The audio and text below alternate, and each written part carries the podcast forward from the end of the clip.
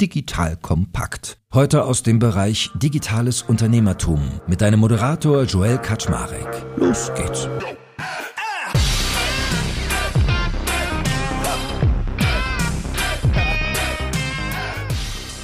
Hallo Leute, mein Name ist Joel Kaczmarek. Ich bin der Geschäftsführer von Digital Kompakt und extrem neugierig und wissbegierig. Deshalb habe ich mich auf Networking mit spannenden Menschen und lebenslanges Lernen spezialisiert und ich sag dir, bei beidem kommst du heute auf deine Kosten. Wir sprechen nämlich mit Flaschenpost. Da habe ich den lieben Steffen Weich hier. Der verantwortet den Laden. Ihr kennt ihn garantiert.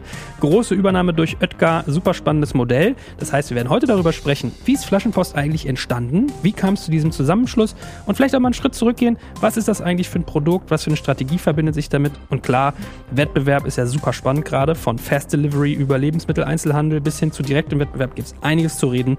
Deswegen, lieber Steffen, ich freue mich, dass du hier bist. Hallo. Hi Joel, herzlichen Dank für die Einladung. Ich freue mich ebenfalls. Wenn ich du wäre, machst du es eigentlich, wenn du irgendwo hingehst? Ich würde mich an deiner Stelle mal so als die Oberflasche irgendwie äh, vorstellen. Machst du das?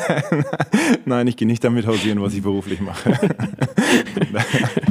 Aber cocktailtauglich ist dein Business wahrscheinlich schon, oder? Ja, man hat äh, das eine oder andere Partywissen sich angeeignet über die letzten Jahre.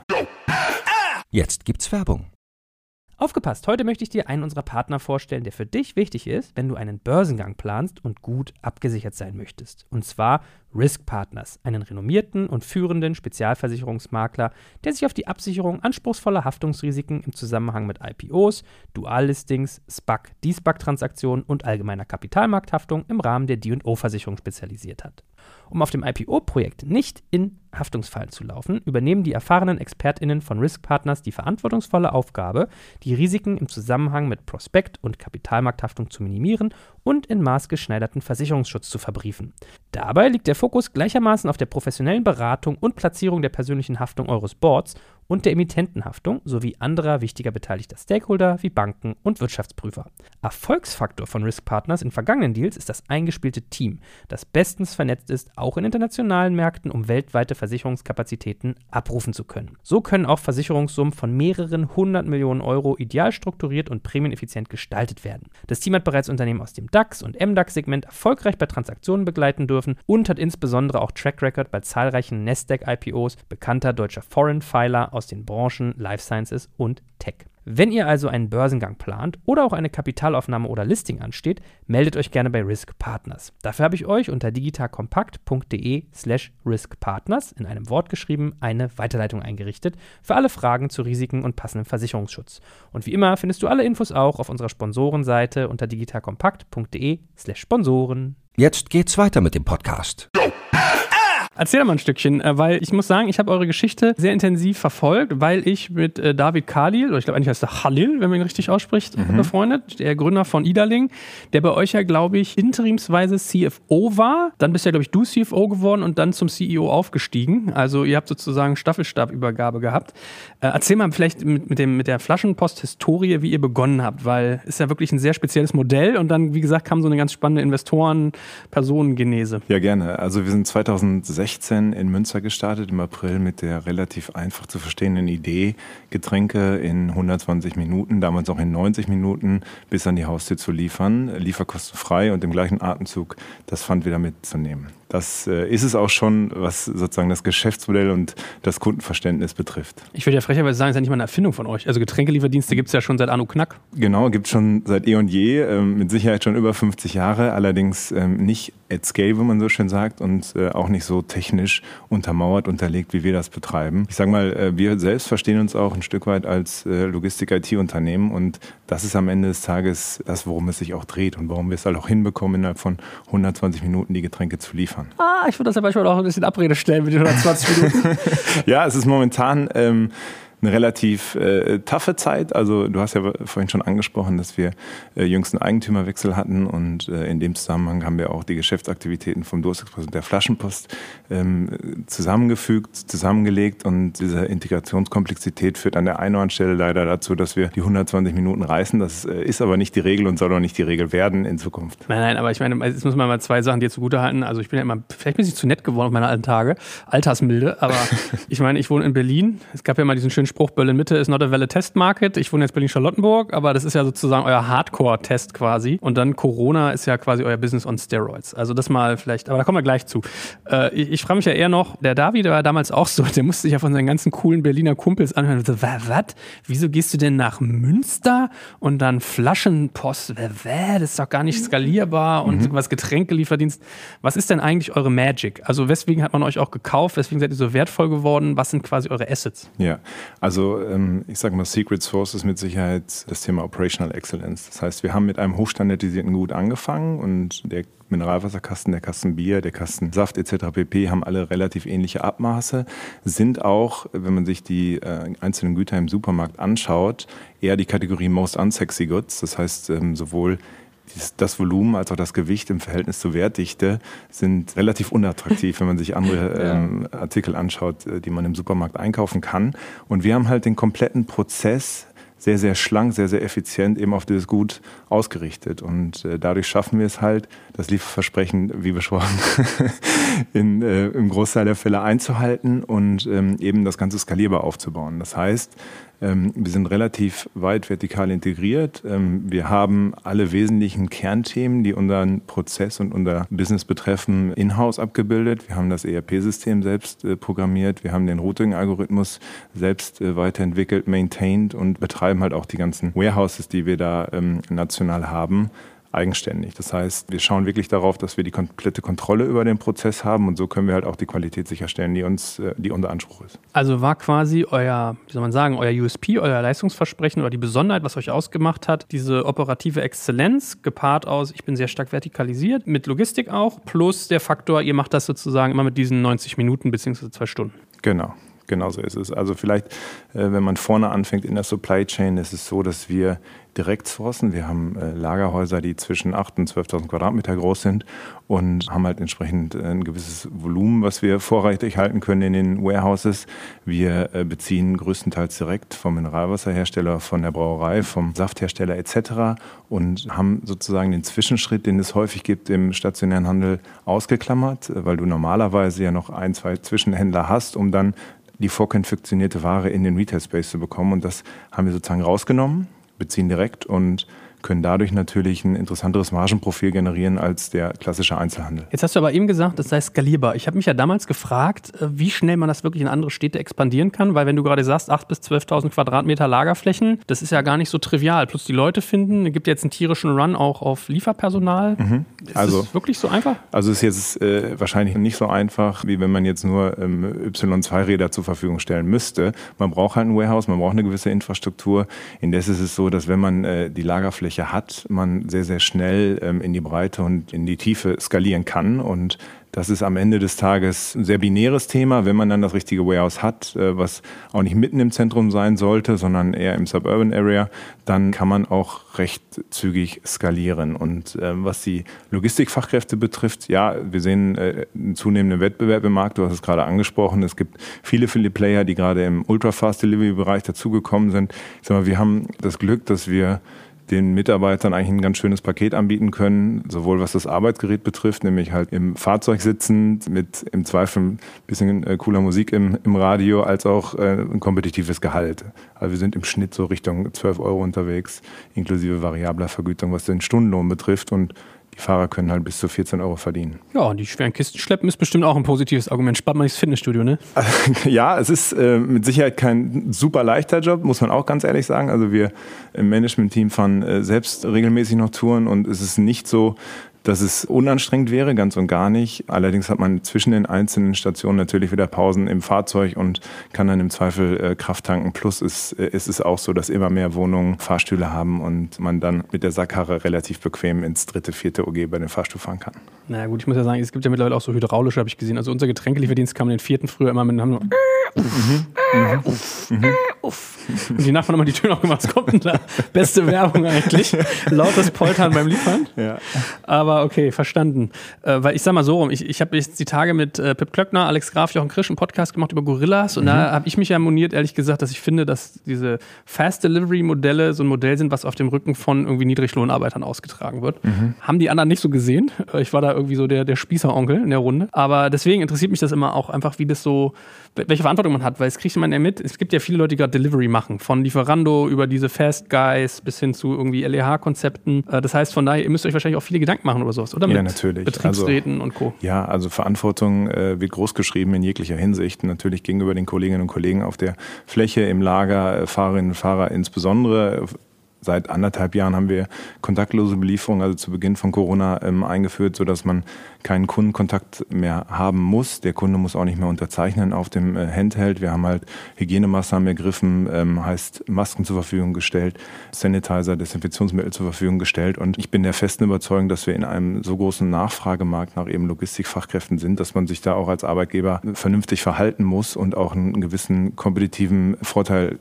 greifbar machen muss gegenüber anderen Delivery Services. Und bei uns ist es halt so, dass wir eine sehr, sehr große Flexibilität anbieten gegenüber den Fahrerinnen und Fahrern. Das heißt, man kann die Schicht, die man am Ende des Tages fahren möchte, äh, relativ frei wählen und wie gerade angesprochen, haben wir eine vernünftige Entlohnungsstruktur und äh, bauen halt auch darauf, dass wir darauf basierend äh, zukünftig auch noch weiter Personal finden werden. Wie machst du das aber mit dem Thema Daten? Ist ja für euch eigentlich super spannend, wie die so fahren, wie schnell die sind, welche Wege die besten sind, wie ist die Reihenfolge am idealsten. Das ist ja immer so ein bisschen der Trade-off, ne? Auf der einen Seite willst du viel lernen für dein Modell, um besser zu werden. Auf der anderen Seite ist so Mitarbeiterüberwachung nicht so richtig en vogue. Ja, nee, das, das geht nicht. Also ich sag mal, ähm, DSGVO-konform muss man sein, gar keine Frage.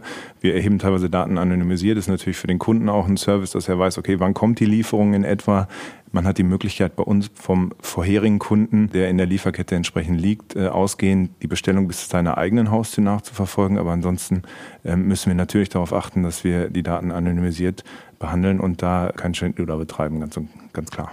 Also wir haben auch eine, eine Datenschutzorganisation aufgebaut, äh, unter anderem mit Juristen, um halt da sicher und sauber zu sein. Und jetzt hast du ja auch erwähnt, dass ihr sehr stark vertikalisiert. Das heißt also, in der Wertschöpfungskette übernimmt ihr viele Schritte der Prozesse, die da anfallen. Äh, man kann das ja auf die Spitze treiben. Also wenn ich mir sowas wie Picknick angucke, die haben ja, glaube ich, sogar eigene Wägen gebaut, also die Fahrzeuge quasi auf ihre Bedürfnisse angepasst.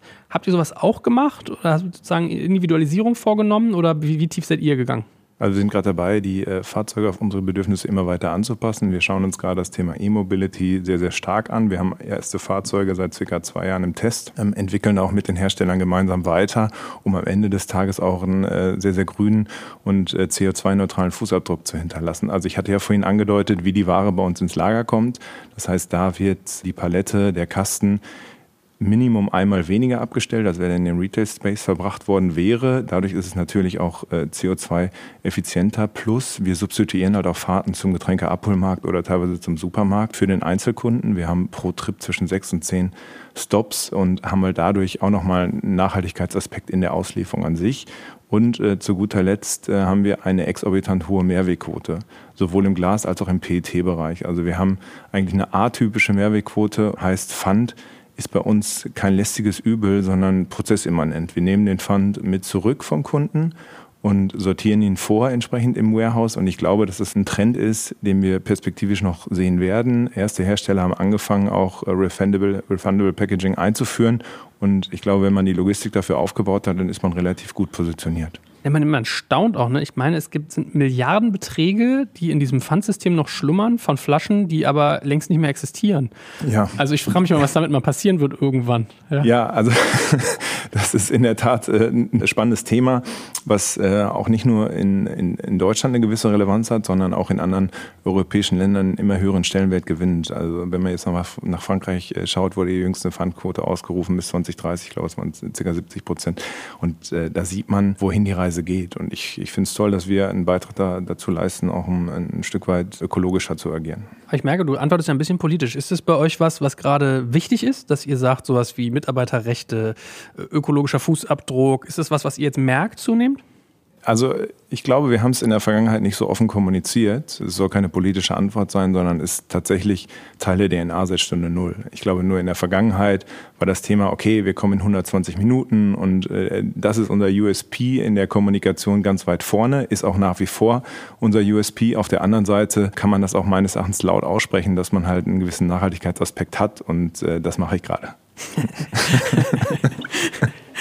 Okay, und jetzt nochmal zu den Fahrzeugen und dem ganzen Prozedere. Gibt es Dinge, die man bei euch anpassen kann? Weil unterm Strich, ihr habt ja den Charme, euer, euer Portfolio ist ja total simpel. Also wenn man bei Wasser guckt, dann gibt es immer die Frage mit Sprudel, ohne oder mittel. Ja, vielleicht mhm. möchte man das Ganze noch sanft oder extrem, aber das ist relativ plain.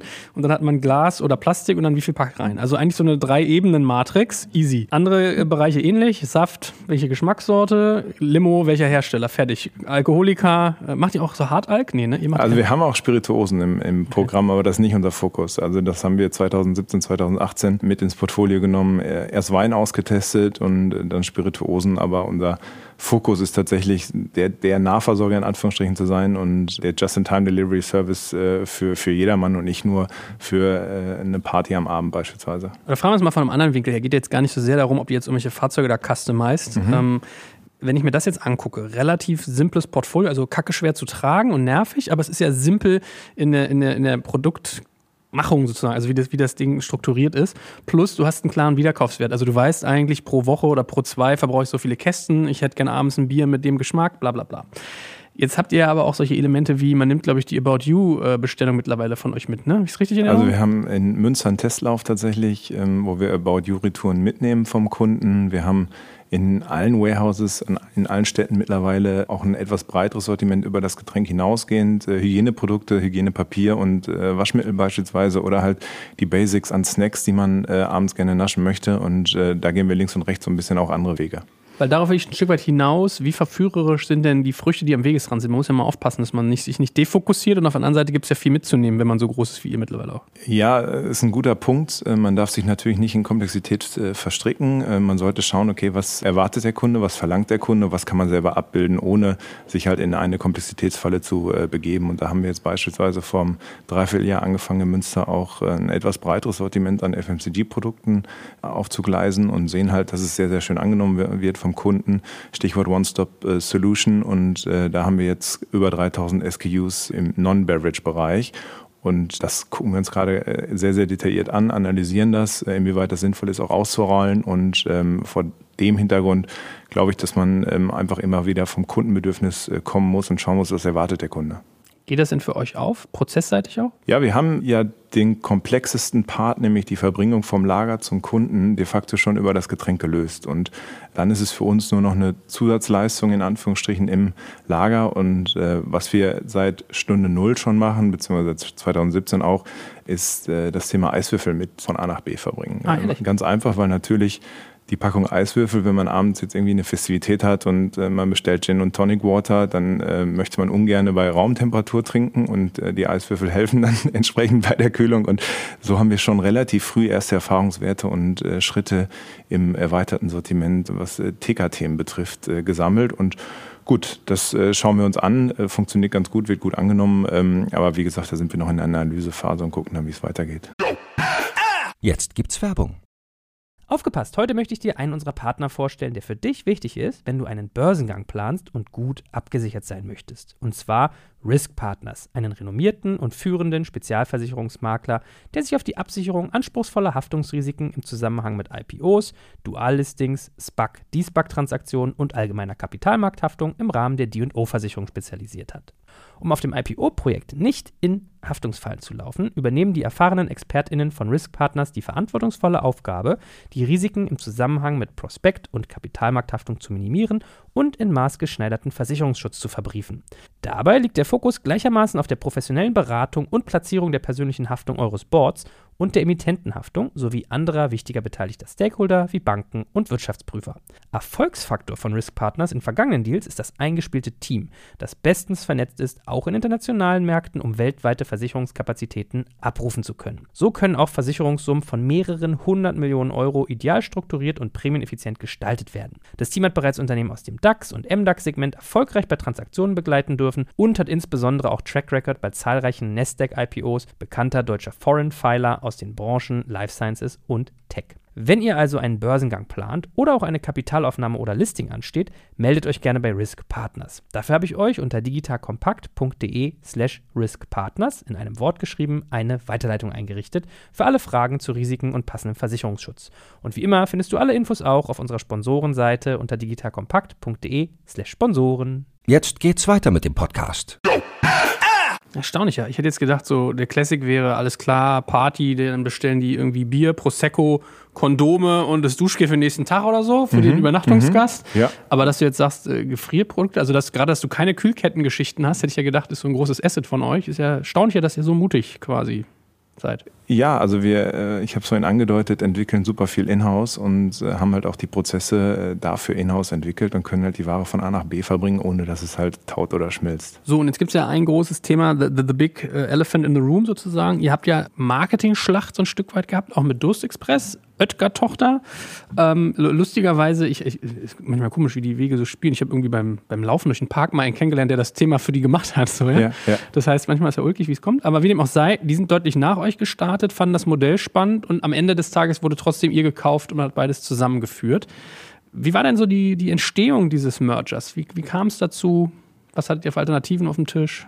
Also ich sag mal so, wir waren im klassischen äh, Fundraising, hatten klassische Alternativen auf dem Tisch im Sinne von Finanzinvestoren und dann hat sich über die Zeit ergeben, dass es ein, äh, eine super sinnvolle Integrationsmöglichkeit wäre in die ähm, Oetker-Welt beziehungsweise zu Dr. Oetker und ähm, so haben wir dann halt im vergangenen Jahr den Deal geclosed sind dann in den letzten Monaten äh, dabei gewesen, die Geschäftsaktivitäten vom Durstexpress und der Flaschenpost zusammenzulegen. Dadurch, dass die Flaschenpost eine größere nationale Abdeckung hatte, Ausdehnung hatte als der Durstexpress, hat man sich dazu entschieden, gemeinsam auf die Flaschenpost zu setzen und äh, haben jetzt, stand nach der PMI 31 Standorte national, das heißt von Hamburg in hohen Norden bis nach München im tiefen Süden und betreiben die äh, gemeinsam äh, als Team und haben dadurch in etwa aus diesen 31 Standorten 170 Städte die wir national bespielen können. Okay, also PMI heißt Post-Merger Integration genau, für sorry, die, ja. die, die Non-Nerds hier noch. ja. Also ein Standort heißt nicht immer eine Stadt, sondern du kannst theoretisch sogar mehrere Bereiche. So ist es. Also wenn wir jetzt zum Beispiel einen Standort haben in Düsseldorf, dann können wir aus Düsseldorf heraus okay. auch Neues beliefern, hat auch über 250.000 Einwohner, sodass man halt aus einem Lager auch äh, mehrere Städte beliefern kann. Ist ja auch mal so eine große äh, Thematik, wenn man Delivery-Themen macht, welche Stadtgröße sucht man sich aus? Also mhm. Picknick ist ja auch so ein Fall, die kamen, wenn ich mich richtig entsinne, Richtung Bottrop als erstes, kann das sein? Also ja, was Kleines. Ihr wart auch irgendwie in Münster gestartet. Münster ist auch irgendwie so ein Cluster an vielen Unternehmen, äh, Unternehmern, stelle ich mal fest.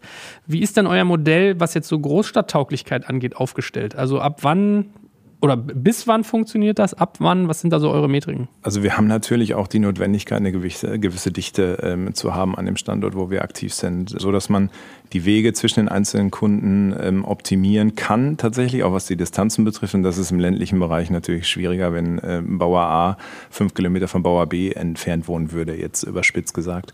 Unser Leitplanke sind ca. 200 bis 250.000 Einwohner, die so ein Standort äh, mitbringen sollte äh, im Liefergebiet und wenn wir halt an, an, Städten sind, die in die Millionen gehen, wie beispielsweise Köln oder halt auch Hamburg oder Berlin, dann haben wir auch mehrere Leger, aus denen wir heraus beliefern, ähm, eben einzelne Stadtteile und schneiden dann halt äh, PLZ-seitig die einzelnen Grenzen. Hm. So, jetzt habe ich mich aber ablenken lassen. Wir haben eigentlich über einen Merger geredet. ja. Ich weiß, ich habe eine Podcast-Folge hinterher gemacht mit Alex Graf, Jochen Krisch, und da war so das Ergebnis, oh, das ist ja so schade, dass ihr verkauft habt, ob man das nicht länger hätte finanzieren sollen, zumal das Geld ja gerade auf der Straße liegt. Mhm. Durch Corona mhm. jetzt noch krasser, was man auch nicht ahnen konnte. Wäre das nicht ein Börsenkandidat gewesen? Und dann weiß ich noch, habe ich da mich mit Boris Lock schon von Spriker drüber unterhalten. Der hat gesagt, was ich für ein Penner sei, ich soll mich doch mal freuen, dass hier mal ein deutsches Unternehmen ein deutsches Unternehmen kauft, dass das nicht nach US abwandert und das sei doch total logisch und hätte er genauso gemacht. Wie ist es dir so gegangen? Was hättest du denn für Alternativen gehabt? Weswegen, was gab den Ausschlag? Ja, am Ende des Tages hat sich für alle Parteien gut angefühlt. Und äh, ob man jetzt den, den IPO als Exit äh, als oberstes Ziel deklarieren möchte oder muss, äh, sei mal dahingestellt. Ähm, ich glaube, es ist für die Region was ganz, ganz äh, Tolles, so was ich bisher mitgeschnitten habe. Und auch eher atypisch, dass sich zwei Unternehmen, die Luftlinie 100 Kilometer auseinander liegen, für so etwas zusammenfinden. Das äh, gibt es, glaube ich, auch nicht so häufig. Und ähm, ich kann für meinen Teil sagen, dass die bisherige Zusammenarbeit einfach äh, phänomenal ist und es halt auch sehr gut verstanden wird, äh, was die Kultur und was die Dynamik eines Startups ausmacht. Und äh, von daher sind wir da ähm, im Moment alle sehr, sehr glücklich, wie es läuft. Seid ihr jetzt eigentlich sowas wie der Neymar von Dr. Oetker? Also ich meine, ihr seid für eine Milliarde gekauft worden. Nein, also auch wenn äh, Hansi Flick neuer Trainer der Nationalmannschaft beim Fußball wurde, ähm, Fußballvergleiche sind, glaube ich, in dem Moment äh, nur bedingt angebracht und ich fühle mich definitiv nicht als Neymar oder wir. Ich meine jetzt eher, habt ihr Druck? Weil Neymar war ja so 220 Millionen teuerster Spieler. Ah, das, also ne? Druck, wir haben natürlich eine gewisse Erwartungshaltung, die wir aber auch selbst an uns legen. Das heißt, wir sind nach wie vor als Management ähm, ultra hungrig und haben halt einfach Lust, äh, mit dem Spirit, den, den, der in der Vergangenheit aufgebaut wurde und der Dynamik äh, so weiter zu verfahren. Und das gesamte Management-Team ist auch an Bord geblieben, ähm, auch nach der Akquisition und äh, vor dem Hintergrund macht es halt einfach eine, nach wie vor eine Menge Freude und äh, wir pushen uns gegenseitig äh, wie eh und je. Was war denn so das Erste, was sich verändert hat? Also was hast du gemerkt nach dem, nach dem Verkauf? War irgendwas signifikant anders als vorher? Ich sag mal, wir haben natürlich eine andere Zusammensetzung im, im Aufsichtsrat. Äh, das ist äh, natürlich äh, auch kein Geheimnis, wenn man Eigentümerwechsel hat. Und vor dem Hintergrund hatten wir vorher vielleicht unterschiedliche Zeitzonen im Cap Table. Das hat sich dadurch verändert. Und ansonsten gibt es jetzt keine signifikanten Anpassungen. Natürlich war das ganze Thema Post-Merger Integration in Klammern PMI recht äh, rummelig in den letzten äh, Monaten, weil es halt einfach viel zu analysieren gab und man sich auch kulturell zusammenfinden musste an der Stelle. Und das waren mit Sicherheit die größeren äh, Veränderungen. Aber ansonsten steht das, wofür Flaschenpost in der Vergangenheit gestanden hat, äh, nach wie vor ähm, an Stelle 1. Wie ist denn eigentlich so die Corporate Governance bei Dr. Oetker? Also wie muss man sich vorstellen? Ist das äh, familiengeführt? Gibt es da irgendwie bestimmte Gremien? Wie läuft das ab? Da müsstest du dann tatsächlich äh, jemand von, von Dr. Oetker fragen. So nah bin ich in der Governance-Struktur. Ähm, Oder wie, wie spielt sich für dich ab? Sag mal so. Also wir haben im Aufsichtsrat Vertreter von äh, eben Dr. Oetker, unter anderem Herrn Dr. Christmann, äh, mit dem wir zusammenarbeiten, mit dem äh, ich im regelmäßigen Austausch bin und das sind halt äh, unglaublich große Erfahrungsschätze, die damit eingebracht werden können was Markenaufbau betrifft, äh, was auch Vermarktung betrifft. Und das ist unser primärer Ansprechpartner, mein primärer Ansprechpartner und so arbeiten wir zusammen. Wie viel ist denn eigentlich eure Macht gewachsen? Weil wenn ich mich richtig, also ich kriege nicht mehr die Zahlen zusammen, aber ich meine, dass Dr. Oetker irgendwas zwischen um die 60 Prozent im LEH teilweise ausmacht. Also die Umsätze, die sich im LEH bewegen, gehen zu sehr großen Teilen, vielleicht habe ich die Zahl auch ein bisschen hochkatapultiert, aber. Okay, also kann ich jetzt äh, ad hoc nicht zu sagen. Ähm, ich sage mal, die Macht geht am Ende des Tages vom äh, Konsumenten, vom Kunden aus. Und der braucht halt ein vernünftiges äh, Erlebnis. Und wenn das stimmt, dann ähm, hat man eben die äh, angedachte Retention, die man haben möchte. Und da sollte man nicht davon ausgehen, welcher Shareholder im Zweifel dahinter steht, sondern man muss seine Hausaufgaben machen und einfach performen. Ah, so geschickt geantwortet, Steffen. Ja, ah, so gut. Ja, so, also. Zack, den Wind aus den Segeln genommen. ich habe jetzt also, gedacht, ja, jetzt legen wir Coca-Cola hier die Daumenschrauben an. Die, die zahlen jetzt nur nein, die Hälfte. Nein, also, ja, aber ich meine, es, ist, es bringt ja nichts, wenn man da irgendwo gegeneinander arbeiten würde. Also am Ende des Tages äh, auch Marken wie Coca-Cola ähm, oder äh, wer auch immer im Getränkemarkt sich, sich tummelt, die möchten halt gerne den Zugang zum Endkonsumenten haben. Wir bieten halt eine, eine schöne Möglichkeit, ähm, weil der Schmerz des Getränkekaufes halt ein sehr, sehr tangibler ist. Ne? Und vor dem Hintergrund wurde es in den letzten Jahren immer besser verstanden, dass es schon Sinn ergibt, dass man zusammenarbeitet äh, und da nicht irgendwo äh, sich Fronten aufbauen. Habt ihr mit Coca-Cola eigentlich auch gesprochen, bevor es dann Oetker wurde? Äh, mit Coca-Cola sprechen wir immer per perman permanent, logischerweise. Also das äh, ähm, das ist halt einer der größten äh, globalen Player, aber jetzt in Bezug auf das, was im vergangenen Jahr an Finanzierung passiert ist, äh, war das kein Thema. Jetzt habe ich noch zwei kurze Fragen äh, produktseitig, bevor wir mal über den Wettbewerb sprechen, der bei euch wirklich umkämpft ist. Eigenmarken und WKZ kam mir noch in den Kopf. Fangen wir mal vielleicht mit Eigenmarken an. Habt ihr auch eigene Getränkeprodukte, die ihr mittlerweile herstellt, die so komplett unter euch laufen? Also wir lassen im Zweifel herstellen. Ähm, wir haben Eigenmarken im Bereich äh, Mineralwasser aufgebaut in den letzten ein, zwei Jahren und haben dadurch halt äh, klar die Möglichkeit, auch eigene Produkte im Shop zu platzieren. Das ist natürlich in Balance mit dem zweiten Thema, was du gerade ansprachst, WKZ, dass man halt auch schaut, okay, wenn man für Brands vermarkten möchte, dann muss man natürlich auch Flächen einräumen und äh, das ist halt das Wechselspiel, was ganz gut verstanden wird und was sich ganz gut ergänzt. Macht ihr das denn schon? Also gibt es bei euch schon, also WKZ für die Laien heißt Werbekostenzuschüsse, das heißt, man wird teilweise dafür bezahlt, dass man Werbeflächen einräumt. Gibt es das bei euch schon? Ja, wir haben ja unterschiedliche Vermarktungsmöglichkeiten. Also wir sind ja sowohl im Offline- als auch im äh, Online-Marketing aktiv, weil man halt erstmal den Endkonsumenten aufklären muss, dass man überhaupt Getränke online kaufen kann. Das war ähm, in der Vergangenheit vor eben 20, 30 Jahren damit verbunden, dass man irgendwie die gelben Seiten aufgeschlagen hat und geguckt hat, okay, Getränke, wer kann mich übermorgen beliefern?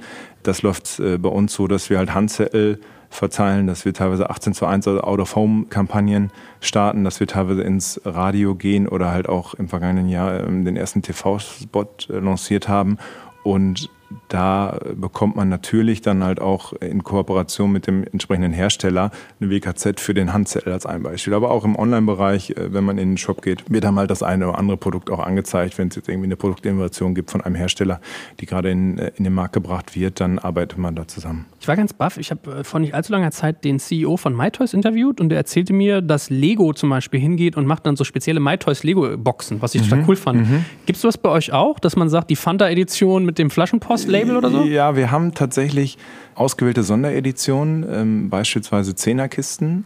Ich weiß nicht, ob du gerne Craft Beer trinkst, aber Craft Beer hat ja einen, ähm, einen relativ hohen Preispunkt äh, im Vergleich zum äh, normalen Pilz, äh, in Anführungsstrichen.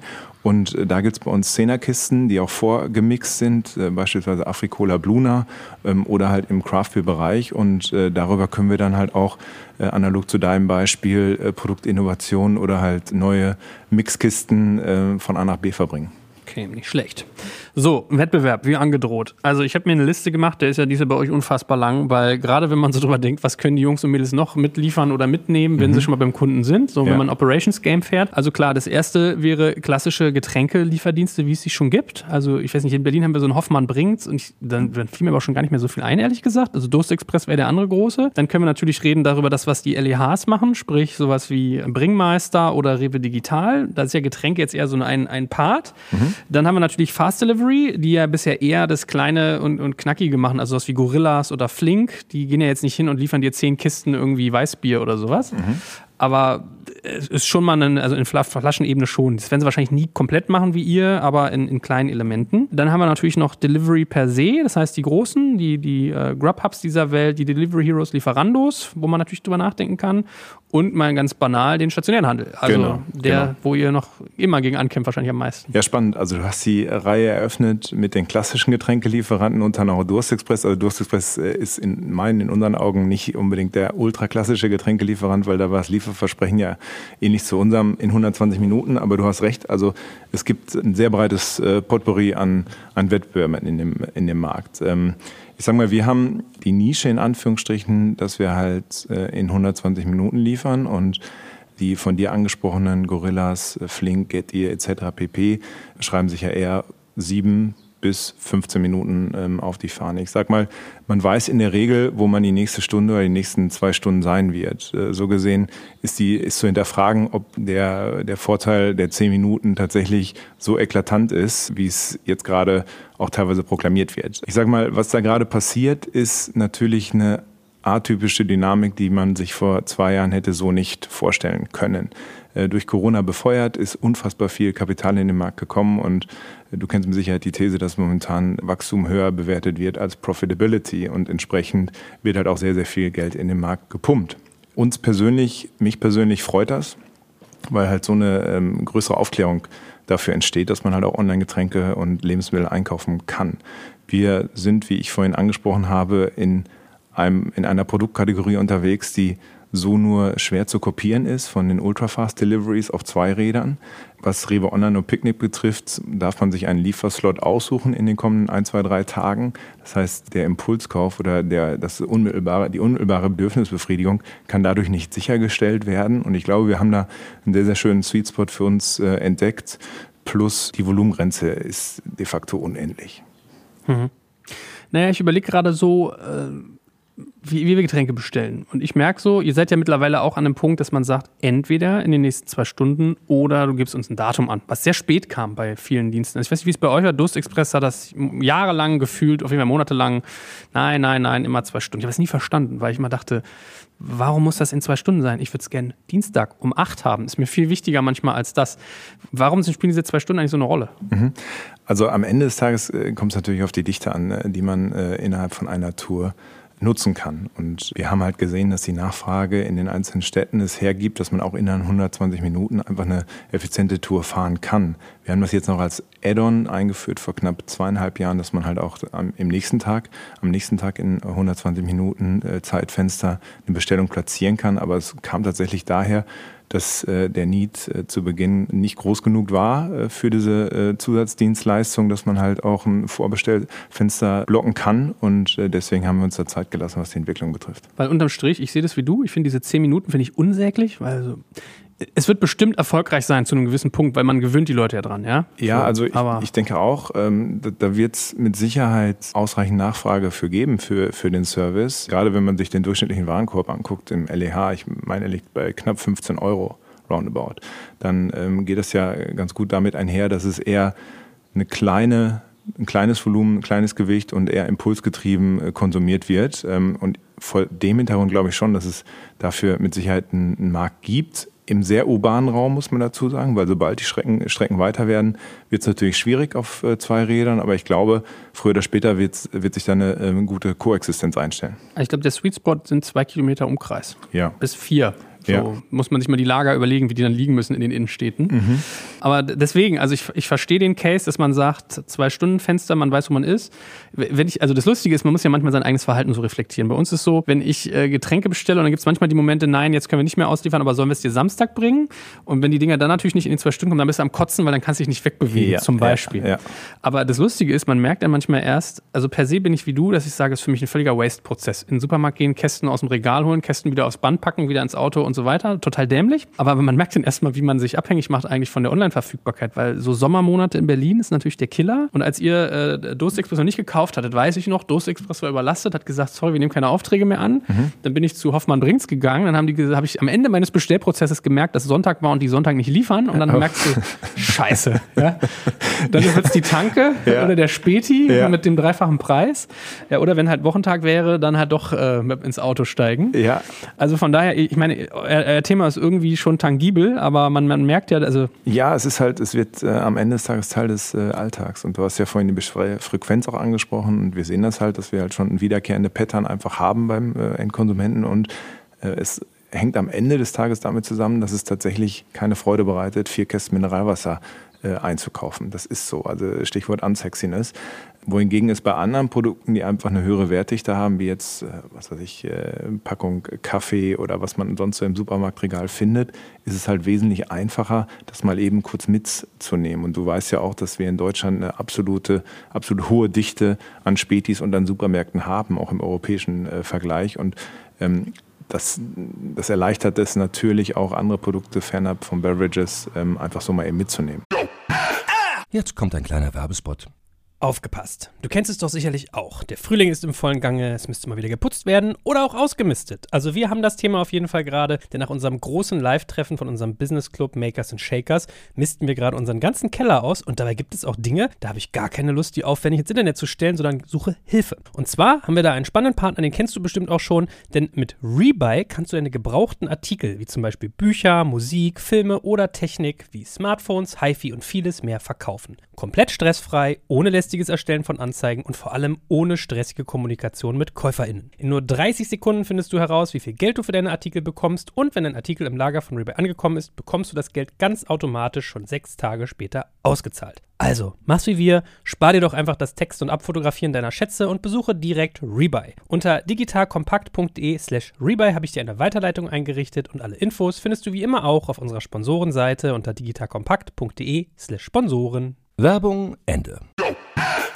Ja, Pip Glöckler hat ja die Theorie, dass äh, Gorillas dafür sorgen wird, dass man ja viel besser bestellt als im Supermarkt, weil man wird ja nicht abgelenkt von dem ganzen Angebot, was da herrscht. So nach dem Motto, Supermärkte ja, ja. sind so ineffizient, die wollen nicht nur zum Kaufen animieren. Ich glaube, das Gegenteil ist der Fall. Ich glaube, es ist plus minus null, weil wenn du oft bestellst, äh, dann hast du sozusagen nicht so diese Planungseffekte drin. Deswegen, das spricht eher für euer Modell, würde ich sagen. Ja. wenn man das weiterdenkt, dann brauchst du ja de facto ähm, laut der These gar keinen äh, Kühlschrank mehr, du brauchst keinen Vorratsschrank mehr, du brauchst äh, eigentlich zu Hause äh, gar nichts mehr, weil du brauchst ja auch keinen Herd mehr, weil das Essen im Zweifel warm zu dir mitgebracht wird. Und äh, da muss man halt so ein bisschen gucken, äh, das sind Szenarien, die mit Sicherheit eine Relevanz haben in ausgewählten Gesellschaftsschichten. Für die breite Masse wird es natürlich ein bisschen, ein bisschen schwieriger, weil man halt auch im Zweifel Dinge ab und zu auch mal planen möchte. Und gerade wenn es äh, der Sonntag ist, den du gerade ansprachst, dann wird es halt etwas unkomfortabel, wenn man da nichts daheim hat und auch keiner liefern äh, sollte. Ja, es ist krass. Ich lese gerade manchmal hier die äh, fünf Freunde vor und die sind mhm. so in mhm. den 60ern geschrieben. Ja. Und das kann man sich gar nicht mehr vorstellen mit irgendwie Essen einmachen und in, also da gibt es wirklich noch, äh, wie, gesagt, wie gesagt, Speisekammern. Ja, ja, ja, genau. Und wir reden darüber, dass ich in zehn Minuten den Scheiß geliefert kriege. Aber es ist auch komisch, wie sich das verändert. Ne? Ich weiß, meine Oma hat sich früher Getränke liefern lassen, weil es ihr natürlich zu schwer war. Das habe ich als Schüler, angehender Student als Luxus empfunden, wo ich dachte, oha. Mhm, mhm. und heutzutage ist es das Gegenteil. Dann ist man eher non sozusagen, es ist non-luxuriös zu sagen, ich muss das selber kaufen. Ja, also. ja, es ist äh, in der Tat äh, spannend zu sehen. Gut, aber ich schweife ab. Äh, der Wettbewerb. Wer beschäftigt dich denn eigentlich am meisten? Oder wonach guckst du? Ich weiß, man guckt immer auf sich selbst, bla bla bla. Nein, also, aber was, was, woran orientierst du dich? Wir schauen uns natürlich alle äh, potenziellen Wettbewerber an. Äh, was macht wer wie und äh, wohin geht die Entwicklung? Natürlich gucken wir uns das an ähm, unter der Prämisse, die du gerade schon äh, Ladiadio äh, artikuliert hast, dass wir natürlich schauen, wie wir unseren eigenen Service weiterentwickeln. Aber solche Dynamiken, da muss man ein Auge drauf haben und äh, gucken, welche Trends äh, geht die Reise an der einen oder anderen Stelle. Und ich ähm, bin halt, hatte ich ja vorhin schon gesagt, äh, davon überzeugt, dass wir eben mit der Mehrwegthematik und äh, ein Stück weit auch der Nachhaltigkeit, die wir jetzt sukzessive weiter in den Fokus rücken werden, auf einem ganz guten Weg sind. Und wir können natürlich auch, wenn wir möchten, dadurch, dass wir ja in 120 Minuten liefern, auch in 60 Minuten beispielsweise vorfahren, wenn das halt gewünscht ist vom äh, Konsumenten. So gesehen äh, gucken wir uns alles an und ähm, gerade die aktuelle Marktdynamik ist für uns halt eine, eine, eine schöne Opportunity, den eingeschlagenen Wachstumspfad äh, weiter auszurollen. Wir haben jetzt ich glaube, eine Online-Penetration im Lebensmittelbereich von knapp 1,6 äh, bis 2 Prozent, je nachdem, Vernichtend ja, je, je, nachdem, welche Statistik man äh, zu Rate ziehen möchte. Der Lebensmittelmarkt, FMCG-Markt vielmehr, ähm, beträgt 200 Milliarden in Deutschland. Da sieht man, wie viel Luft am Ende des Tages in diesem Gesamtmarkt auch noch ist. Und ähm, das ist am Ende des Tages die Perspektive, die wir anlegen. Wohin äh, können wir gehen? Wir haben geografisch noch äh, einige White Spots, einige Städte, wie beispielsweise in Stuttgart und Bonn, wo wir noch nicht aktiv sind.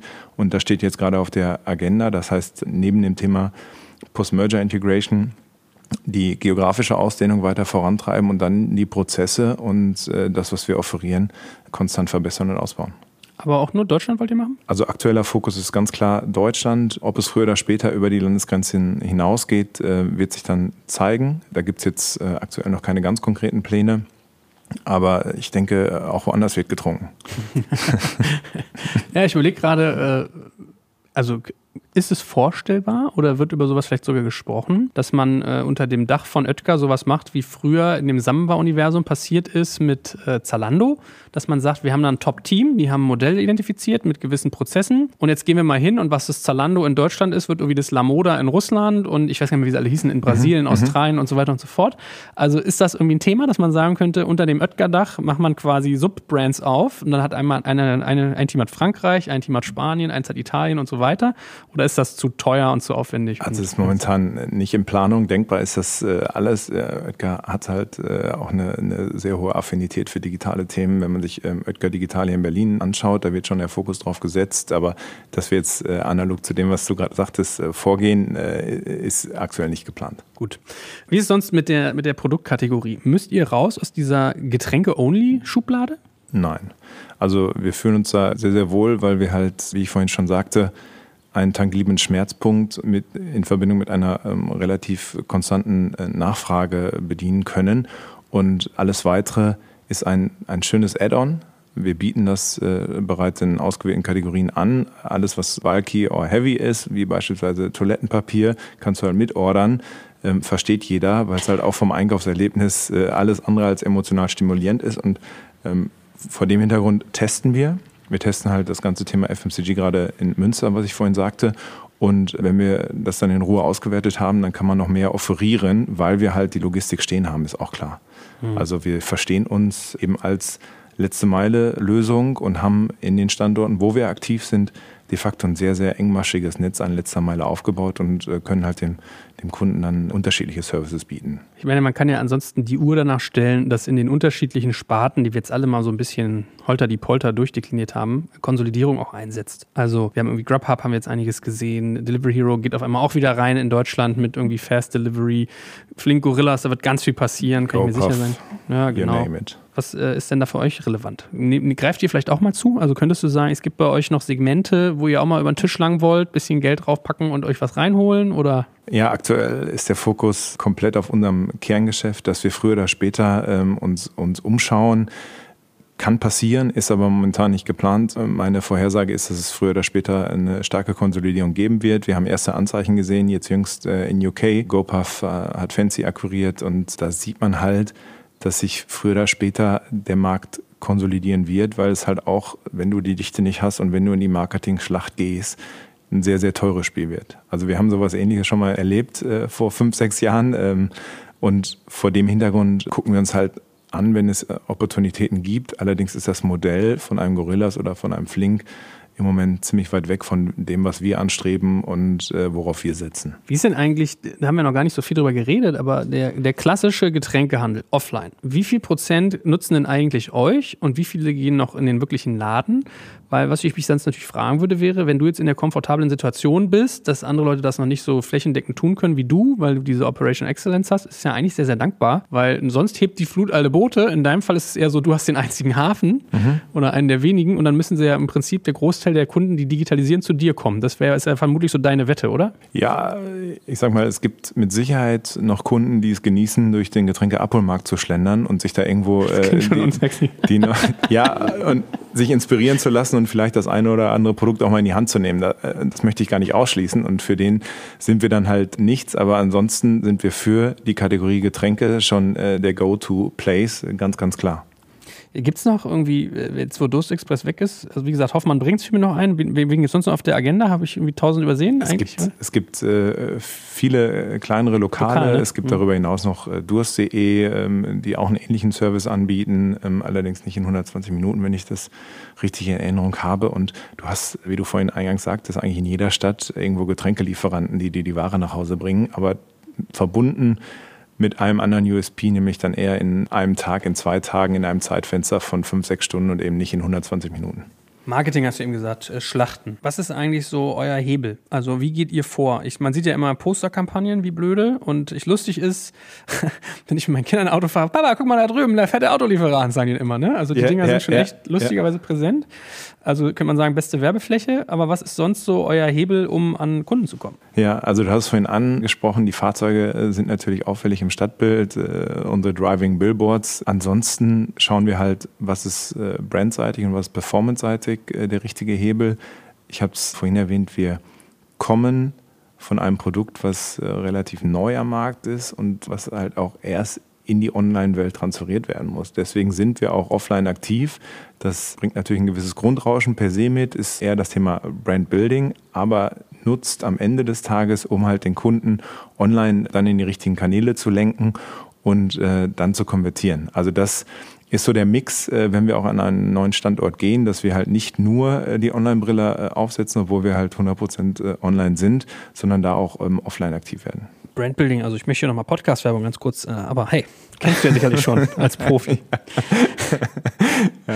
Wie ist denn so, äh, ich weiß gar nicht, ob ich mit dir darüber geredet habe, ich, mein, ich rede mit zu vielen Leuten, merke ich, aber wenn du einen Standort startest, wie lange brauchst du denn von Startschuss bis es wird geliefert. Also ich weiß, ich habe mit Leuten mal da waren es zwei Wochen, da bin ich rückwärts vom Stuhl gefallen. Wie ist es so bei euch? Was habt ihr, wenn ihr jetzt sagen würdet, du machst Stuttgart, hast du gesagt, habt ihr noch nicht. Ja. Wenn ihr jetzt sagen wolltet, okay, kommt auf die Agenda. Wie ist so eure Roadmap? Wann fangt ihr an mit Postern? Wie lange dauert das? also natürlich Marketingaktivitäten out of home haben einen gewissen Vorlauf, ist auch kein Geheimnis.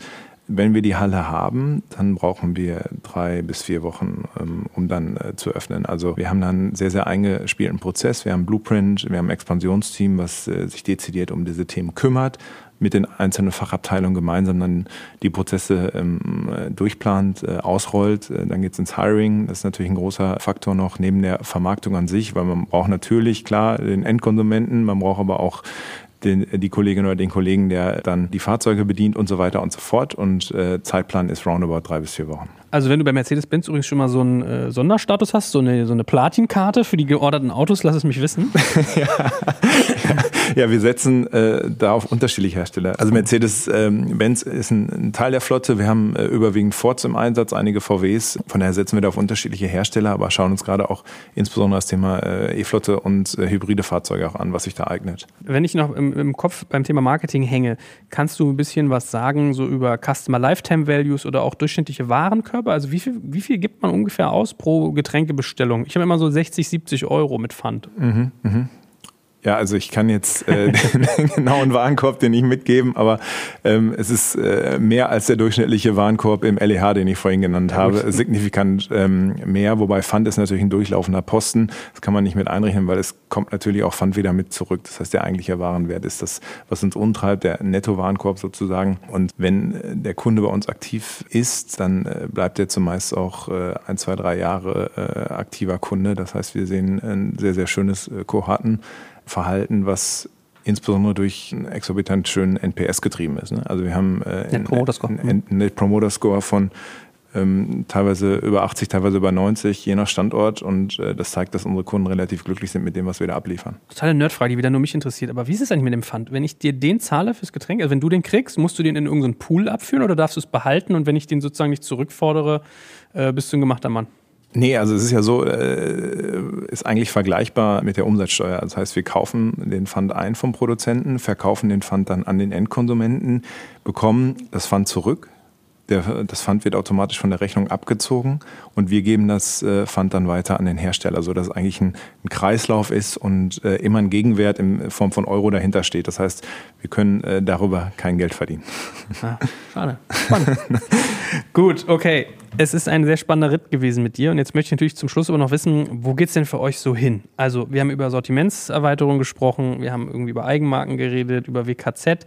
Ich könnte mir vorstellen, dass es für euch noch ein Thema sein könnte, eure Services, eure Logistikkompetenz quasi zu lizenzieren, sage ich mal, weiter zu verkaufen. Was ist denn aber so euer, euer großer Fokus noch für die kommenden Monate und Jahre? Also, für die kommenden Monate ähm, äh, das Thema national weiter voranzutreiben und dann das Thema, was ich ähm, vorhin ansprach, dass wir gucken, okay, welche Sortimente kann man gegebenenfalls noch sinnvoll links und rechts äh, zu den Getränken mit offerieren, welche Zusatzleistungen kann man gegebenenfalls auch noch mit anbieten, Stichwort äh, Returning Parcels, um einfach ja, dem, den Kunden den, den, den ähm, Alltag zu erleichtern und dann schauen wir mal 12, 24 Monate weiter, ob man dann auch jenseits der Landesgrenzen einen ähnlichen Service aufbauen kann. Aber aktueller Fokus ist, äh, wie gesagt, äh, Deutschland und äh, hier einfach einen guten, einen guten Job machen. Aber Hand aufs Herz, du wachst bestimmt manchmal nachts auf und hast so schweißgebadete Albträume mit Post-Merger-Integration, oder? Das viel so oft bei dir, oder? Also es war, es war, ähm, es war mit Sicherheit äh, eine spannende, äh, sehr herausfordernde Zeit mit einer hohen Komplexität. Aber äh, wie gesagt, dadurch, dass wir uns in, in Q1 insbesondere da vollständig drauf äh, fokussiert haben, hat das alles in allem äh, gut funktioniert und äh, auch wenn es anstrengend war, äh, am Ende des Tages viel, viel Freude bereitet. Wir haben parallel weitere Standorte eröffnet. Wir haben jetzt Aachen vor vier Wochen äh, an den Start genommen. Das heißt, ähm, haben auch geguckt, dass das Tagesgeschäft in Anführungsstrichen äh, weiterläuft und äh, wir uns nicht zu sehr nur auf das eine Thema fokussieren, sondern einfach munter weiter expandieren und diese schweißgebadeten Träume sind äh, zum Glück äh, nicht aufgetaucht. Sehr gut. Munter weiter expandieren, das ist doch ein gutes Schlusswort. Äh, lieber Steffen, dafür wünsche ich euch natürlich viel Erfolg und ja, bestimmt kreuzen sich unsere Wege nochmal. Lieben Dank dir. Danke dir, Joel. Danke fürs Zuhören beim Digital Kompakt Podcast. Du merkst, hier ziehst du massig Wissen für dich und dein Unternehmen heraus. Wenn du mit uns noch erfolgreicher werden möchtest, abonniere uns auf den gängigen Podcast-Plattformen. Und hey, je größer wir werden, desto mehr Menschen können wir helfen. Also erzähl doch auch deinen Kolleginnen und Kollegen von uns. Bis zum nächsten Mal.